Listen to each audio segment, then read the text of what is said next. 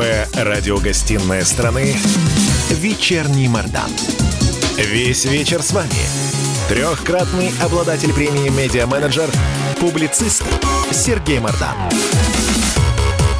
И снова здравствуйте. В эфире радио «Комсомольская правда». Я Сергей Мордан. Меня зовут Мария Баченина. Добрый вечер. Так, в этом часе поговорим с Алексеем Пушковым, главой комиссии Совет Федерации по информационной политике и вза- взаимодействию со СМИ. Алексей, здрасте. Здравствуйте. Хорошо нас слышно? Здравствуйте, Да, Алексей. Отлично. Смотрите, а, вот я первый вопрос выбрал не по значению, хотя по логике нужно было, конечно, поговорить про режим открытого неба, но слушатели вряд ли понимают, о чем, о чем идет речь. Мы по- на, на попозже его оставим. Давайте поговорим с вами для начала про родную Украину. Просто по телеканалам опять все это началось по новой. Вот, Украина вот занимается там половину эфирного времени. Скажите мне, пожалуйста, а наши отношения с Зеленским, они вот медовый период закончился? Мы переходим опять вот к жесткой форме взаимодействия или нет? Я думаю, медового периода и не было. Было некое ожидание возможных изменений. И они произошли, но маргинальные. Э, Очень, я бы сказал, такие, знаете, написанные акварелью. Э, Это не картина маслом, как говорил э, Машков в фильме «Ликвидация». Это, знаете, такие вот немножко другая э, как бы окраска украинской политики. То есть Зеленский меньше делает агрессивных заявлений в адрес России. Да Хотя во- вообще не э, делает, вся- по-моему. ну, меньше, нет, делает, делает. Он говорит, а, э, слово агрессор периодически у него звучит, э, слово агрессия периодически звучит и так далее, но меньше делает. Он отошел от линии на военный конфликт возможный с Россией. А, Когда Порошенко посылал э, свои военные корабли в Керченский пролив, то задача была поставлена следующая – создать провокацию, которая может э, обострить ситуацию так, чтобы Порошенко разыграл ее с европейцами, с американцами против нас. И заодно, чтобы это дало ему поддержку внутри самой Украины. Такие провокации, они чреваты, они опасны. Вот Зеленский этим не занимается. Кроме того, он провел дважды обмен пленными. Ну, вот, вот это картина акварелью, то, что я называю. Потому что как только мы начинаем идти дальше, там все примерно то же самое. А, От отказа беседовать э, о особом статусе Донбасса, а без этого Минские соглашения вообще не могут быть осуществлены.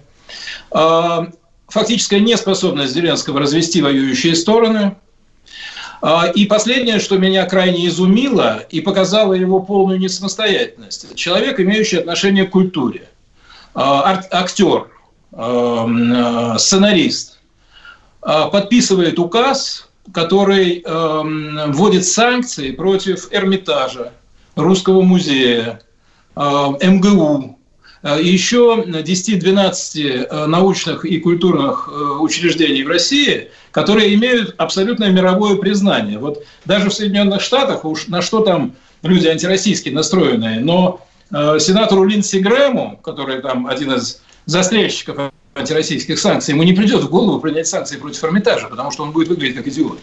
Вот. А не принимают санкции против Лувра, не принимают санкции против э, Вашингтонской национальной галереи. А Зеленский подписывает указ, запрещающий э, украинским организациям и кому бы то ни было иметь дело с э, культурными э, центрами, которые принадлежат всему миру, на самом деле, хотя являются российскими. Алексей Константинович, Алексей Константинович, но мы не можем его назвать глупым человеком. Тогда вопрос возникает, а зачем он это делает? Это же действительно выглядит глупо, детский сад. Ну вот видите, вы тоже согласны, что это выглядит глупо, но в этом есть определенный смысл. Смысл состоит в том, что он находится в определенной среде политической. И эта среда от него требует демонстрации враждебности к России. Эта среда – это вот те люди, которые выходили на улицы Киева и э, требовали э, от него отказаться от того самого разведения воюющих э, сил на Донбассе которые, помните, он э, поехал в Париж на заседание нормандской четверки, а в Киеве в то время проходили манифестации протеста, что Зеленский якобы едет сдавать Донбасс. А, и вот эти люди, они ведь э, находятся везде. Они есть э, в Верховной Раде, они есть в службах безопасности, в СБУ, значит, в Министерстве иностранных дел. Вот я, например, регулярно обращаю внимание на заявление МИДа Украины – ничего не изменилось по сравнению со временем Порошенко. По стилистике, по э, разговорам, по заявлениям. Понимаете, МИД продолжает вот эту линию на тотальную враждебность с Россией. Никакого примирения. И если даже у Зеленского лично самого было какое-то, может быть, желание, он об этом во всяком случае говорил, а, начать переговоры с президентом России и как-то начинать двигаться в эту сторону – Э, он находится в таком положении, когда он либо не может позволить себе этого сделать, либо у него просто не хватает силы. Знаете, ведь президент должен быть э, человеком сильным, харизматичным. Он должен уметь навязать свою волю. Он должен уметь заставить других пойти за собой. В крайнем случае поставить их перед фактом. Вот, что я это сделаю вот на благо страны. Вот так и так и так, понимаете? Вот это есть у Трампа, это есть у Путина, это есть э, даже у Ангелы Меркель, сверхосторожной, но у нее есть позиции, с которых ее не собьешь. Хорошие и плохие – другой разговор. У него есть характер политический. У Зеленского не видно политического характера. Алексей, скажите, пожалуйста, ну очевидно, что политическое устройство Украины там драматически отличается от устройства Соединенных Штатов Америки, России или Германии. Но, может быть, тогда нужно дела вести совершенно с другими людьми. Я объясню вам суть вопроса. То есть Украина занимает такое большое место в российской информационной повестке, что вот, а, по моим ощущениям, там Украина должны заниматься там сотни дипломатов, тысячи военных, там разведчики должны бороздить просторы, значит, Неньки просто вдоль и поперек, решая проблемы. Что-нибудь происходит или все отношения с Украиной происходят только в телевизоре? Да, вы знаете, давайте мы с вами договоримся, что вы будете называть меня Алексей Константинович, потому что я, к сожалению, уже в таком возрасте, когда э, Алексей, это звучит немножко странно для меня. Хорошо, это. Да, да, конечно. Это первое. Второе, вы знаете, я не могу вам сказать насчет разведчиков и насчет кто там чего бороздит, а, но мы же с вами должны отдавать себе отчет в том, что есть официальная власть. Э, это Зеленский, э, это руководители его администрации, э, это руководитель Министерства иностранных дел, там сейчас вот новый министр появился, это правительство. А с кем вы хотите, чтобы мы там общались? А, так сказать, через голову, что ли, этих людей невозможно. Это официальная власть на Украине. Мы ее, собственно, никто ее, она избрана, э, Зеленский избранный президент, мы признали результаты этих выборов. А, поэтому раньше, вот при Януковиче, да даже при Ющенко еще, у нас там было довольно большое, большое общение с политическими партиями, с общественными организациями, э, с бизнесом и так далее. А сейчас все это свелось, в общем-то, к взаимодействию на довольно узком поле. Вот есть партия «За жизнь» Медведчука, вот мы с ней взаимодействуем. Периодически Медведчук приезжает с своими коллегами в Москву, э, решает газовые вопросы какие-то, ведет переговоры. Он депутат, э, он как бы официальное лицо, но он не представляет власть, он представляет оппозицию. А с властью нам придется иметь дело с этой. Или не иметь мы можем не иметь дела с, вообще с этой властью, так сказать, сказать, что эта власть мало дееспособна, э, ничем почти, так сказать, ну вот после, кроме тех небольших изменений, о которых я говорил, не отличается от э, власти Порошенко, и мы возьмем паузу и пока не будем с ними иметь дело. Такое тоже, в общем, э, это возможный подход. Ну, просто прошел уже шестой год, как а, свершился Майдан, а, поэтому мы, в общем, и с Порошенко имели дела, поэтому было бы странно прерывать отношения там на новом президенте.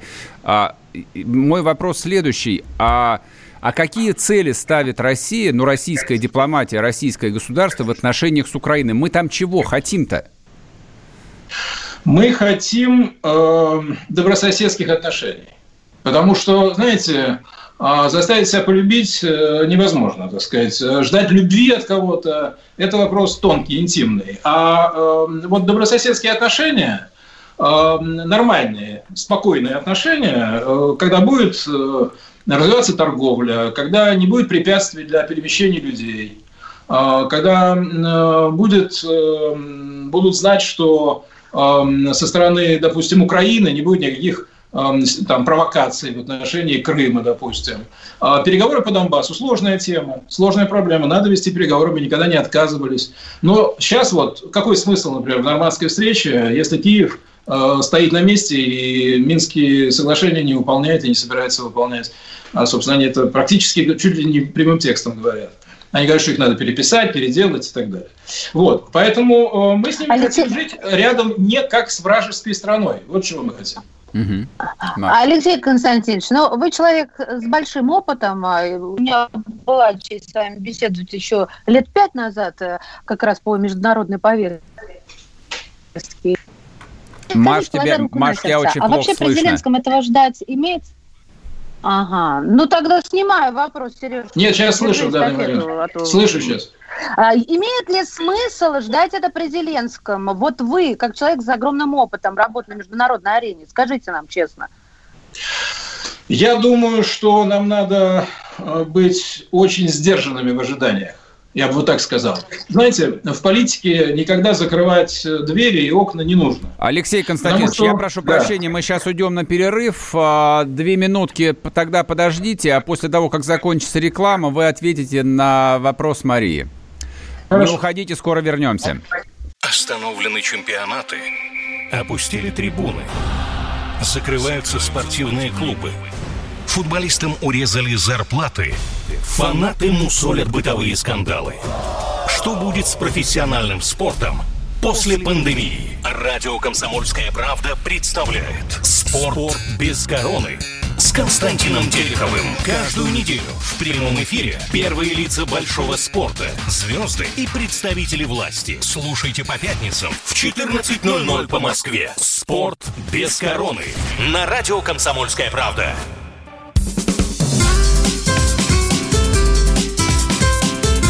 Первая радиогостинная страны «Вечерний Мордан». Весь вечер с вами. Трехкратный обладатель премии «Медиа-менеджер», публицист Сергей Мордан. И снова здравствуйте. В эфире радио «Комсомольская правда». Я Сергей Мордан. Алексей Константинович, мы вас прервали на паузе. А, продолжите, пожалуйста, свою мысль. Да, мы говорили о том, э, надо ли и можно ли ждать э, серьезных изменений от президента Зеленского mm-hmm. во внешней политике. И я э, начал отвечать следующим образом. Нам надо быть сдержанными в ожиданиях. То есть нельзя закрывать дверь перед возможностью изменений. Но мы должны понимать, что украинская элита, правящий, так сказать, класс, правящий слой, взял курс на вхождение в НАТО и в перспективе в Евросоюз. Для того, чтобы войти в НАТО, им, естественно, совершенно не нужны добрососедские отношения с Россией.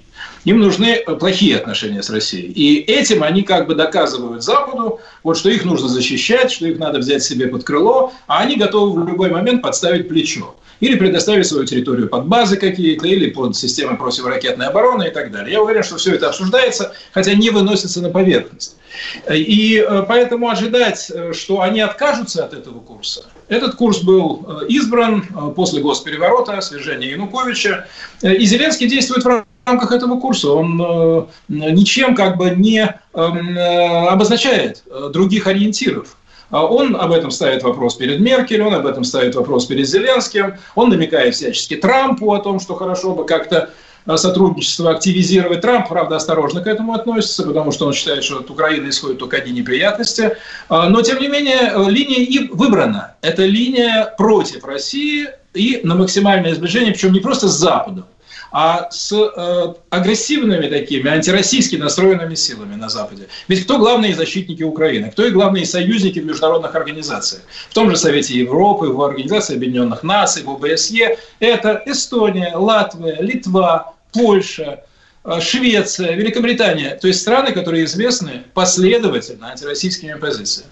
А страны, которые к нам э, прилично относятся, скажем, Италия, Франция, они э, Украину не, сильно поддерживают. И к Украине там мало интерес.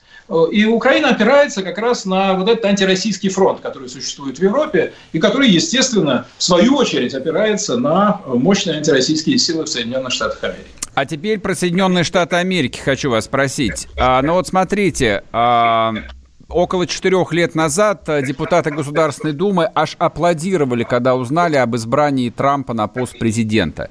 В ноябре новые президентские выборы. Нам опять за него болеть или имеет смысл теперь, в общем, попереживать за Джо Байдена? Вы как думаете? Я думаю, не надо ни за кого болеть. Э, надо предоставить э, американцам болеть за своих собственных кандидатов.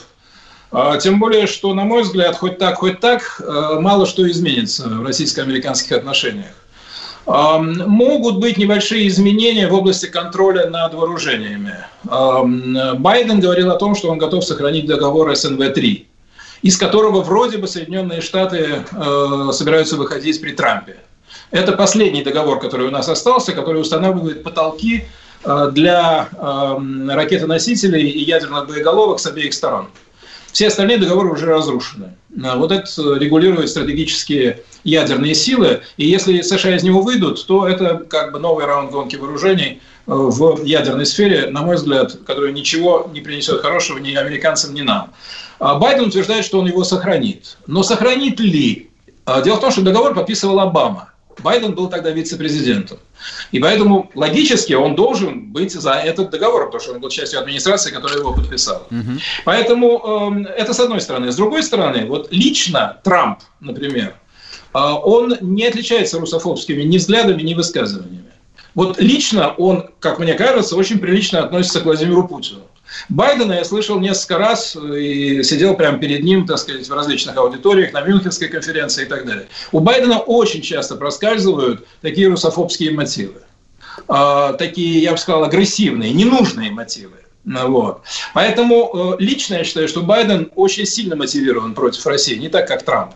Но по каким-то конкретным э, позициям он может занять, э, может быть, более продуманную более взвешенную позицию, чем Трамп, который склонен к тому, чтобы освободить Америку, Америку вообще от всяких международных обязательств чтобы она, у нее была полная свобода рук. Так что, видите, здесь э, сравнение как бы сложное. Сложное. Байден для нас э, тоже, прям скажем, не подарок. Так что, думаю, надо, э, не надо ни за кого болеть в этом тандеме. Там не за кого, строго говоря.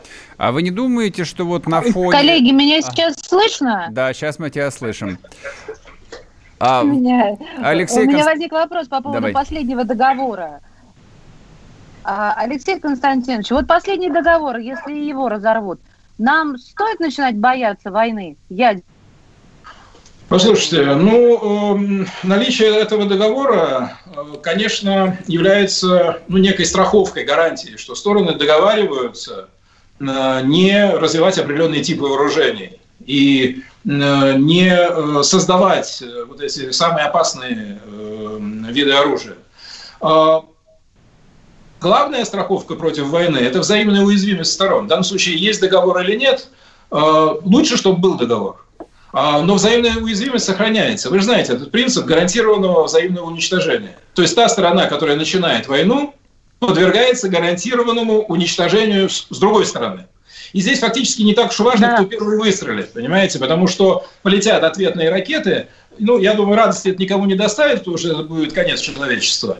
А, вот это сдерживает. Но это сдерживает. Вот это гарантированное взаимное уничтожение, что переводится а, в сокращение американском, это звучит как MED, Mutual Assured Destruction. MED – это сумасшедший, безумный. Да? Вот этот безумный сценарий, он гарантирует от ядерной войны договор в данном случае является ну, некой скрепой, некой структурой, да, которая дополнительно работает на то, что стороны э, взаимодействуют, ведут контроль, проверяют друг друга, ведут переговоры по вопросам наиболее опасных видов ядерного оружия. Конечно, поэтому договор, конечно, он способствует большей стабильности. И мы на это обращаем внимание американцев. И, кстати, в Америке далеко не все Э, приветствовали бы выход э, Трампа из этого договора. Там большая полемика идет внутри эм, и Конгресса, и американского правящего класса. Многие считают, как Байден, что нужно договор сохранить. Вам не кажется, что нам имеет смысл вот уступить э, место главного, э, главного участника переговоров США Китаю? То есть между Китаем и США, очевидно, разгорается такая полноценная холодная война. Там, возможно, даже она теплая в какой-то момент там э, станет. Мы же можем, как китайцы 80-е, в общем, тихонько сидеть, заниматься своими делами, экономику строить. Да и бог с ними наплевать на все эти договоры. В вопросе ядерных вооружений мы не можем э, никому ничего уступать, потому что есть две державы в мире, на которых приходится 92% военного э, потенциала, ядерного потенциала. Это Соединенные Штаты и Россия. А Китай, Франция, Великобритания, Израиль, Северная Корея, Пакистан и Индия – это остальные 8%. Угу. Понимаете? Поэтому в этих условиях и на нас, и на американцев лежит особая ответственность. Мы две ведущие ядерные державы.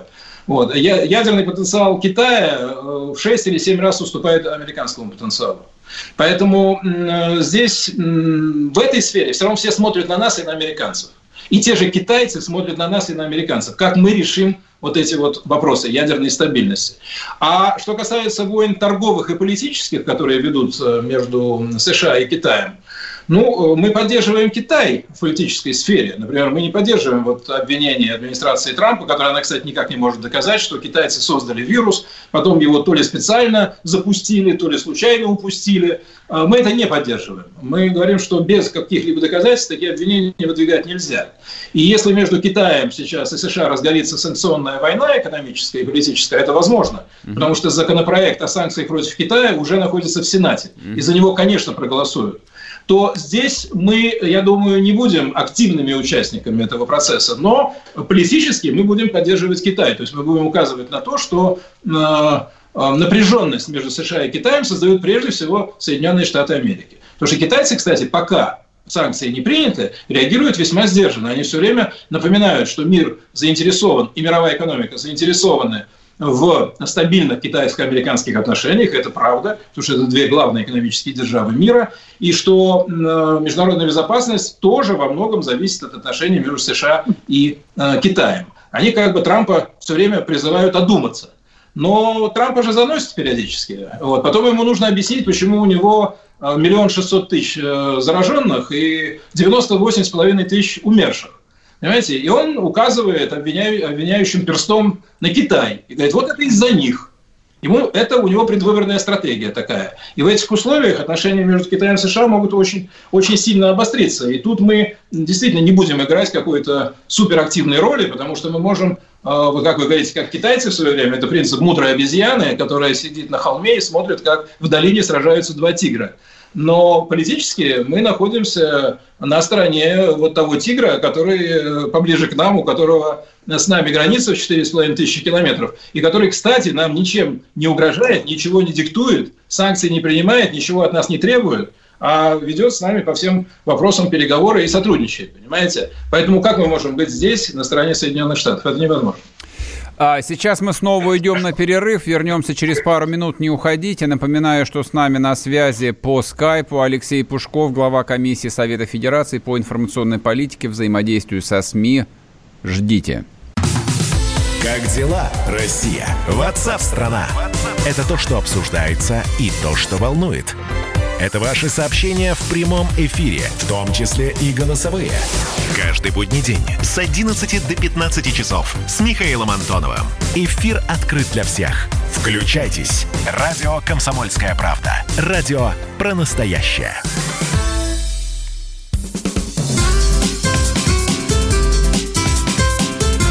Первая радиогостинная страны «Вечерний Мордан». Весь вечер с вами – Трехкратный обладатель премии «Медиа-менеджер», публицист Сергей Мардан. И снова здравствуйте в эфире радио «Комсомольская правда». Я Сергей Мардан. Меня зовут Мария Баченина. Если меня слышно, то это замечательно. Здравствуйте. А продолжаем разговаривать с Алексеем Пушковым, главой комиссии Совет Федерации по информационной политике, взаимодействию со СМИ. Алексей Константинович, вот какой вопрос. А, ну, вот вы сказали о том, что политически мы будем поддерживать Китай, а, ну, вот в разгорающейся там холодной, э, торговой, там какой угодно войне, войне между Китайской Народной Республикой и США. А вы не беспокоитесь о том, что наши интересы с Китаем могут, например, столкнуться, ну, в Казахстане, скажем? Знаете, э, наши интересы фронтально сталкиваются с американскими. А, Причем сталкиваются по очень широкому спектру вопросов. А, и вы все знаете практически эти вопросы. От Крыма до Сирии. С Китаем у нас могут возникнуть некоторые э, темы, которые называются конкуренция. То есть, да, Китай, конечно, он расширяет свое экономическое присутствие в мире – он наращивает свое политическое влияние. А что вы хотите от э, супердержавы с полуторамиллиардным населением и с э, почти 18% мирового ВВП? Э, естественно, что Китай расширяет свое влияние, и он, э, у него есть свои конкурентные преимущества, у него очень большие финансовые возможности, у него очень большие инвестиционные возможности. Он скупает порты в Европе, например, порт Пирей в Греции фактически принадлежит Китаю. В Португалии он строит огромный порт Китай. Э, и, естественно, э, с приходом его денег в страны Европы, допустим, как раньше приходили деньги и приходят до сих пор Саудовской Аравии, Катара, Бахрейна, вот таких вот богатых нефтью государств Персидского залива, и они наращивали свое влияние в Европе. Точно так же Китай наращивает свое влияние туда, где он инвестирует, и э, где у него большие объемы торгово-экономических связей. Вот эти элементы конкуренции, они, естественно, существуют, но вот такого прямого столкновения позиций, я думаю, что э, китайцы достаточно мудрые люди. Они понимают, что сейчас разыгрывается крупная геополитическая партия в большом треугольнике, то, что я называю большим треугольником США, Россия, Китай. И в этом треугольнике США враждебны и России, и Китаю. И по логике любой Китай должен быть ближе к нам. Поэтому э, даже если у них есть какие-то далеко идущие, так сказать, планы относительно Средней Азии, они будут вести себя там все-таки аккуратно. Это не значит, что они будут стараться, э, стараться не увеличивать своего влияния э, и не, не пытаться заручиться максимальной поддержкой у местных элит. Будут но с учетом все же и того, что мы с ними являемся стратегическими партнерами, и нам противостоит очень мощная глобальная держава в лице Соединенных Штатов Америки. Так что вот в этом балансе, я думаю, что Китай будет вести себя достаточно аккуратно. Вот американцы тоже до поры до времени учитывали наши интересы на Украине, а потом перестали их учитывать. Я боюсь, что то же самое может произойти и после смены власти в Казахстане. А у нас на севере Казахстана там несколько миллионов русских живет как в Крыму? А, ну, здесь очень многое зависит от нас, понимаете? Мы же не пассивные э, наблюдатели. Так сказать, если мы хотим усиливать наши позиции, ну, надо, соответственно, себя вести, да? Надо налаживать контакты с э, элитой Казахстана, с молодежью Казахстана. Надо, чтобы э, у нас были студенты из Казахстана, а не только они ехали в Великобританию или в Соединенные Штаты Америки. То есть это такая серьезная стратегическая долгосрочная работа. Вот Китай сейчас такой работой занимается. Он выдает гранты, дает стипендии, он привлекает людей на свою сторону. Да. И нам надо работать в таком Я знаю, я поэтому вас и спрашиваю, как бы я там очень наслышан про активность э, Китая именно в гуманитарной сфере относительно конечно, Казахстана. Конечно. Вот, и, соответственно, имея опыт э, двух украинских революций, которые, в общем, российская власть проморгала, мы не повторим ту же самую ошибку и в Казахстане? Ну, э, это надо вам обратиться к людям, которые специально занимаются казахстанским направлением нашей внешней политики. Вот. Но, на мой взгляд, у нас здесь есть все возможности. А, и э, почему они еще есть? Потому что, вы знаете, когда нарушается баланс, то э, благонамеренная даже держава начинает иногда вести себя неверно. Mm-hmm. Вот э, у нас э, в Казахстане, как мне кажется, есть понимание того, что если они слишком э, позволят усилиться Китаю, то Китай может это воспринять, как, эм, э, ну что ли, позволение диктовать свои условия. И э, у меня был как-то разговор с одним из руководителей Казахстана, и он мне сказал, мы никогда не забываем, что у нас за спиной полутора миллиардный Китай. А здесь Россия, с которой э, Казахстан был долгое время в одном государстве. И Россия, которая признает суверенитет Казахстана, у нас большие связи в Евразес и так далее. Я думаю, что в казахстанском руководстве тоже э, хорошо понимают, что им нельзя отказываться от тех плюсов, которые дают отношения с Россией, и склоняться только в сторону Китая, потому что тогда Китай посчитает, что он может диктовать свои условия. А китайцы, когда где-то чувствуют свою силу, они ведут себя достаточно решительно, я бы так сказал. А вот если вы поговорите с сингапурскими политиками, с политиками некоторых стран Юго-Восточной Азии, где у Китая очень сильные позиции, но китайцы умеют быть вежливыми, аккуратными, но они умеют быть и жесткими, и весьма э, решительными, когда добиваются своих позиций и своих интересов. А вот я сейчас вам приведу пример. Тут Австралия решила поддержать обвинение Соединенных Штатов в адрес Китая. Э, что э, Пекин, так сказать, виноват в э, пандемии. И тогда китайский посол заявил правительству Австралии, что послушайте, если вы хотите так себя вести, то Китай может принять и санкции против вашего сельскохозяйственного сектора. а 40% э, внешней торговли Австралии приходится на Китай. То есть они не постеснялись выступить с вот такой угрозой. И это оказало влияние на позицию австралийцев. Поэтому все страны, которые имеют дело с крупными державами, они пытаются держать некий баланс.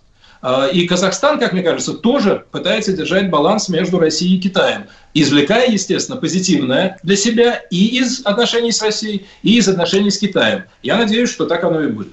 Скажите, пожалуйста, вот на фоне растущего Китая, на фоне его растущих инвестиций на территории бывшего Советского Союза и политических инвестиций в том числе, а Евразес, он вообще сохраняет хоть какое-нибудь а, значение сейчас или нет?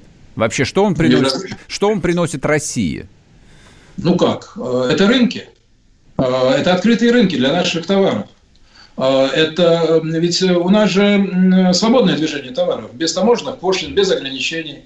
Мы можем вкладывать деньги в Казахстан без каких-либо препятствий. А, и, э, соответственно, мы можем там торговать, э, мы можем покупать без э, наценок там, то, что нам нужно покупать в Казахстане. И то же самое у нас в Беларуси. Там, правда, есть, сейчас у нас там несколько споров, вы знаете, по конкретным вопросам по цене газа, нефти там, и так далее. Но в целом это рынок. Знаете, это открытый рынок. Ведь вот чем силен Евросоюз? Тем, что Евросоюз – это огромный, 450 миллионный открытый рынок где нет внутренних барьеров, препятствий, нет наценок на движение товаров. Мы создаем свой собственный открытый рынок. И в Евразес входит, помимо Беларуси и Казахстана, сейчас и Армения входит в Евразес, и Киргизия входит в Евразес. То есть мы создаем единый рынок на самом деле, а, где, конечно, Россия с ее экономикой, она самая мощная среди этих стран, она получает автоматически большие возможности для расширения своего присутствия. Другое дело, как мы пользуемся этими возможностями. Но в целом это правильное движение. Это расширение эм, рынка э, для нашей эм, продукции, для наших товаров. Э, и это, э, естественно, позволяет и нам сильнее себя чувствовать. Так что нет, Евразес – это серьезная история. Знаете, если бы этого не было, то Эрдоган не стал бы говорить, что вот я подумываю о том, чтобы в той или иной форме присоединиться к Евразес.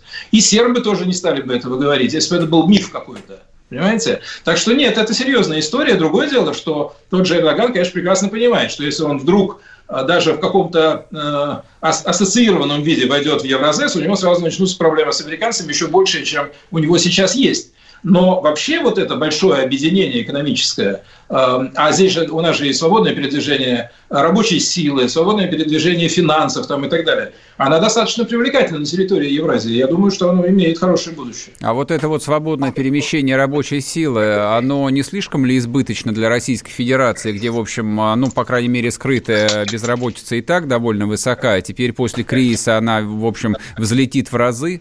Может, самое время пересмотреть Знаете, эту очень... часть соглашения? Это очень сложный вопрос. Знаете, это очень сложный вопрос. Дело в том, что хотя безработица есть некоторая, но ведь вы прекрасно знаете, что в некоторые сферы а, наши граждане просто не идут работать. Ну вот э, кто дворники в Москве? Это миф. Давай, давайте не про дворников, а про строительство лучше поговорим. Куда да они и про идут? строительство, да, и про строительство тоже, между прочим. Я думаю, что э, далеко не все граждане России согласятся работать за те зарплаты, за которые работают э, рабочие из Средней Азии на, на этих стройках, понимаете? Вот, поэтому э, многие страны привлекают э, рабочую силу из-за рубежа. Э, другое дело, откуда? Понимаете, вот э, когда-то в Польше, очень, во Франции называли очень большое раздражение поляки. Сейчас к ним привыкли уже. Знаете, э, из Северной Африки приезжают в Европу, тоже работают. Своих не хватает, не идут в те сферы, куда, вот, э, куда, куда идут приезжие. Да, на худшие условия. Да, на не очень высокую зарплату. Но для Узбекистана, допустим, это хорошая зарплата. Или для Таджикистана, или для Киргизии. Это хорошая зарплата. Поэтому у нас э, вроде с одной стороны есть э, безработица, не очень большая, но есть. А с другой стороны у нас есть сферы, где не хватает рабочей силы. И вот в этих сферах и работают эти э, граждане Средней Азии. Вот. Преимущество здесь в чем, я считаю, для нас? Все-таки это люди, которые знакомы с э, нашей культурой, с русским языком где школы очень длительное время преподавали. Алексей Константинович, наше время, к сожалению, заканчивается. Спасибо вам большое. У нас в эфире был Алексей Пушков, глава комиссии Совет Федерации по информационной политике, взаимодействию со СМИ. Мы вернемся после перерыва, не уходите. Первая радиогостинная страны Вечерний Мордан.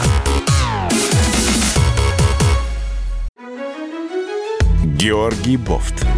Политолог, журналист, магистр Колумбийского университета, обладатель премии «Золотое перо России» и ведущий радио «Комсомольская правда». Авторскую программу Георгия Георгиевича «Бофт знает». Слушайте каждый четверг в 17.00 по московскому времени. А что такое деньги по сравнению с большой геополитикой? Мы денег тут не считаем.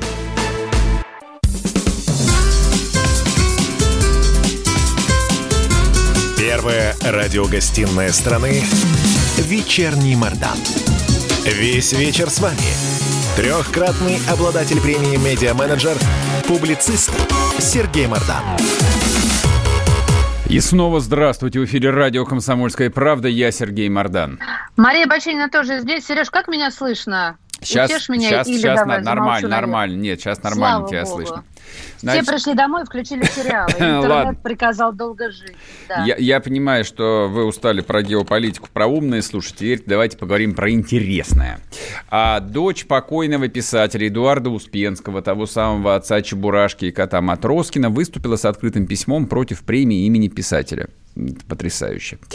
А, оказалось, что Успенский был сторонником методов Виктора Столбуна, много лет входил в его секту, привел в нее Татьяну, когда та была ребенком. В секте детей били, обрабатывали, что они были умнее, женщины рожали от Столбуна детей, коммуна так строила свое общество. А Татьяна заявила журналистам, что когда она узнала о премии имени Успенского от своих друзей, а она была шокирована. Дальше я ее цитирую. «Я, когда о нем читаю, меня начинает трясти, появляется напряжение во всем теле, поэтому решила отреагировать». В самом открытом письме она рассказывает, соответственно, о секте, значит, вот об этих всех этих э, ужасах, которые, видимо, там преследовали ее всю свою жизнь. И Давай пишет... напомню, кто такой Виктор Давыдович Столбун, а то, знаешь, Да, да, сейчас, сейчас за, за, закончу она. мысль. Да, и Татьяна, да, да. соответственно, говорит, что государственная детская библиотека не может создать премию по детской литературе имени такого человека. Я напомню, она говорит о своем отце. Ну, неудивительно, когда а, отец, я не знаю, то ли был с пеленой на глазах. Кто такой Столбун?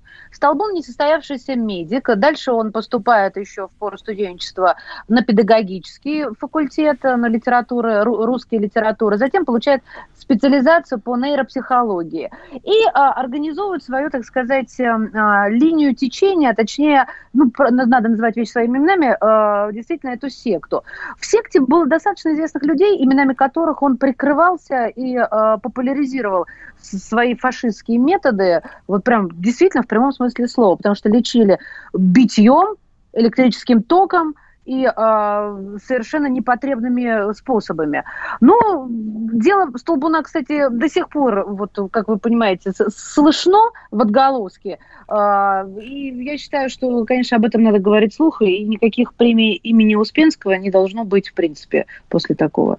Не, нас, это, это вот все это зародилось а, в самые лютые 80-е годы. То есть, когда я, я, я просто помню, вот советская интеллигенция, она действительно оказалась там слома, слаба разумом и велась там на всяких джун, на каких-то там бабок ванг, на всякие чудодейственные методы воспитания детей, на закаливание, запоем читали про инопланетян. То есть, вот на весь тот трэш, который выплеснул, выплеснулся потом а, после 1990 года, но он быстро там в течение 5-7 лет э, спал. То есть, ну, остались еще кое-где там вот эти вот жуткие э, там газеты про непознанное и программы на РЕН-ТВ, их до сих пор там смотрят. Но вот тогда это было Понимаете, сейчас это удел маргиналов. То есть об этом, в принципе, стыдно разговаривать. Тогда об этом было не стыдно разговаривать в очень приличных, в очень а, интеллигентных, без всякой иронии говорю, семьях. То есть люди на полном серьезе вообще об этом говорили.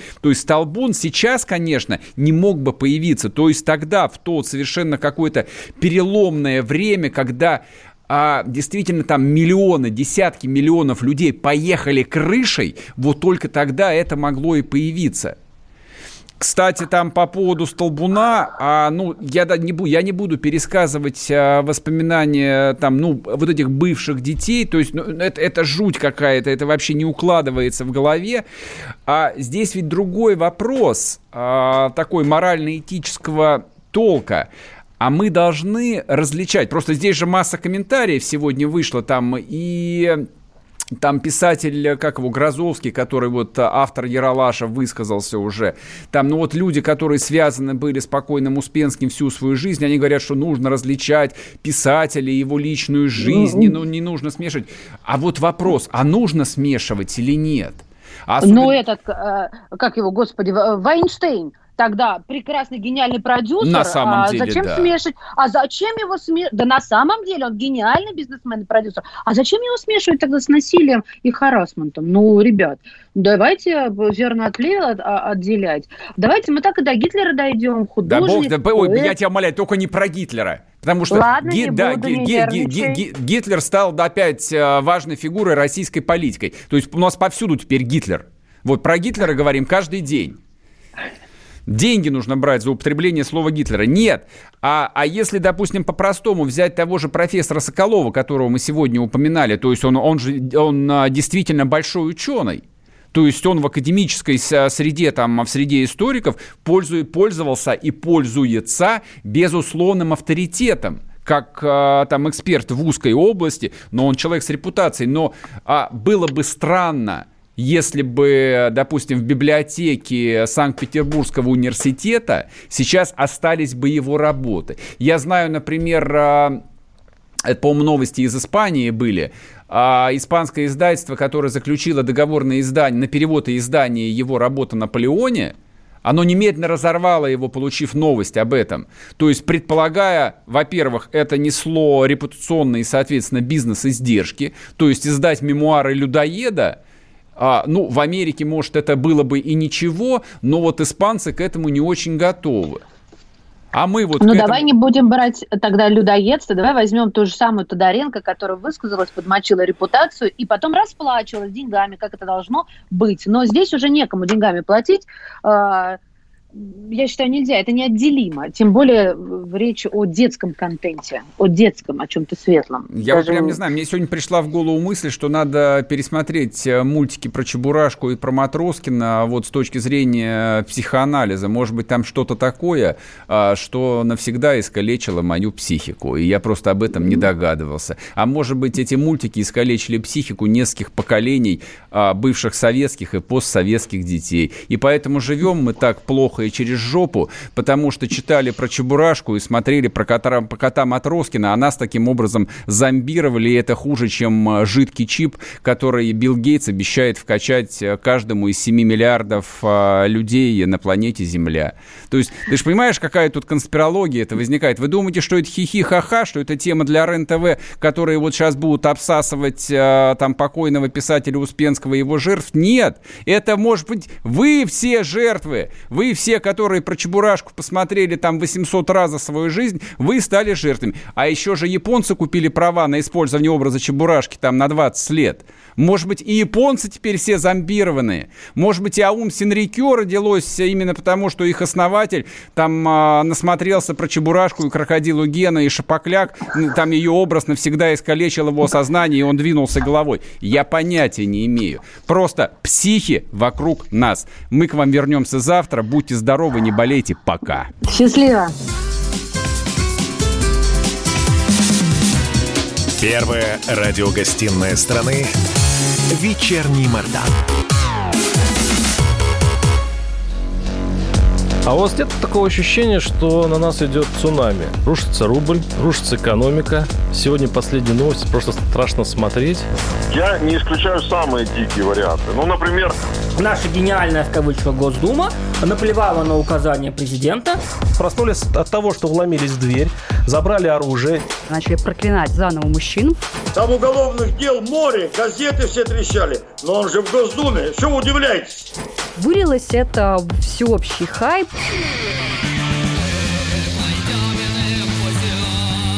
Человек против бюрократии. Программа Владимира Варсовина. Гражданская оборона. На радио «Комсомольская правда». Каждую среду в 16.00 по Москве.